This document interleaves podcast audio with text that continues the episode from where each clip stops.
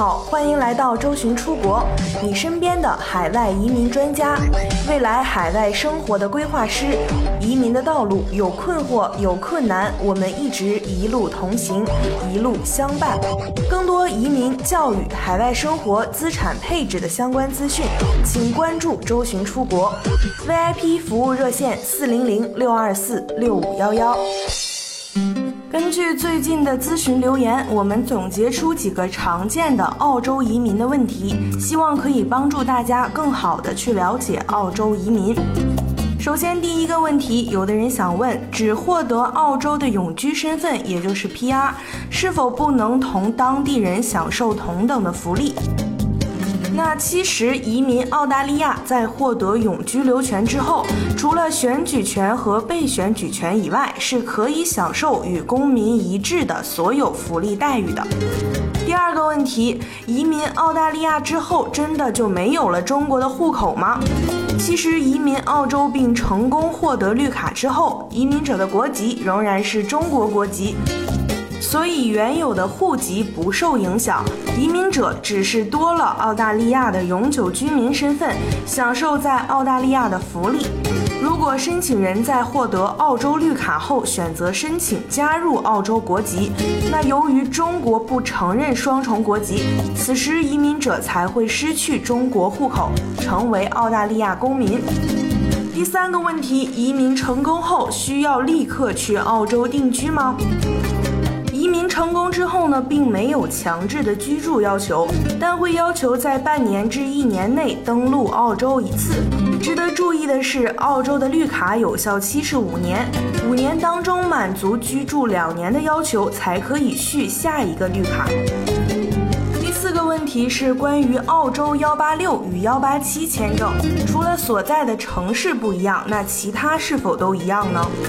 幺八七签证呢是属于偏远地区的雇主担保移民。目前大家叫得出名字的澳洲城市中，只有阿德莱德还属于幺八七范畴。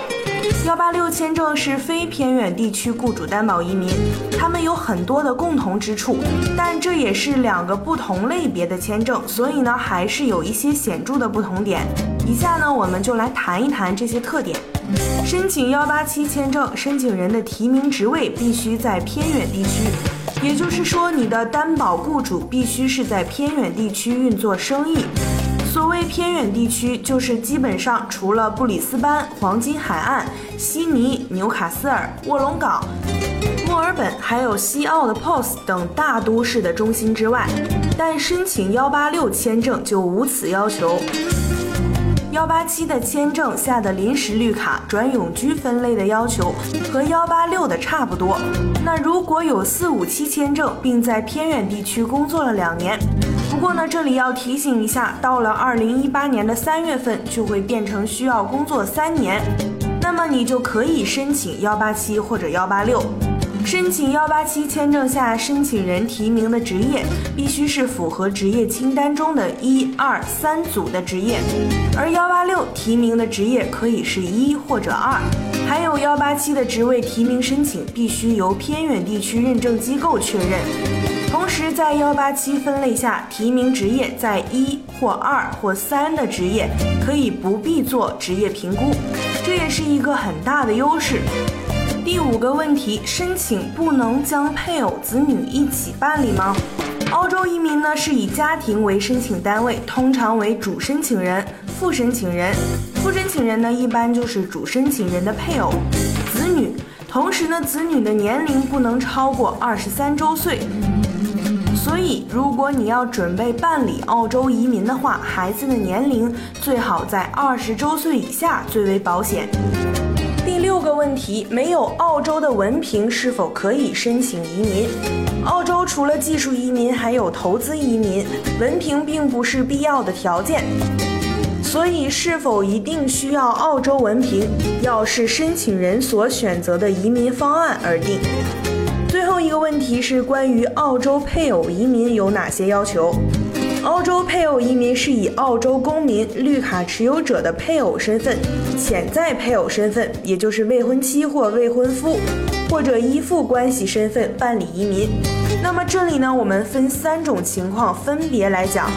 首先，第一点，如果以配偶身份申请，申请者必须同担保人有婚姻关系或同居关系。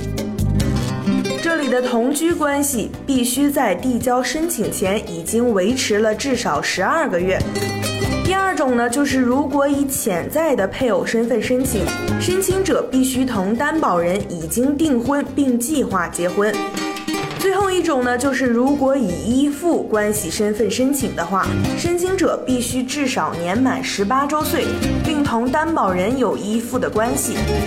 当然包括同性别的夫妻关系，但不仅限于此类。节目的最后要告诉大家，我们已经开通了在线问答，大家可以向我提问留言。更多移民问题和最新资讯，请密切关注“周巡出国”四零零六二四六五幺幺。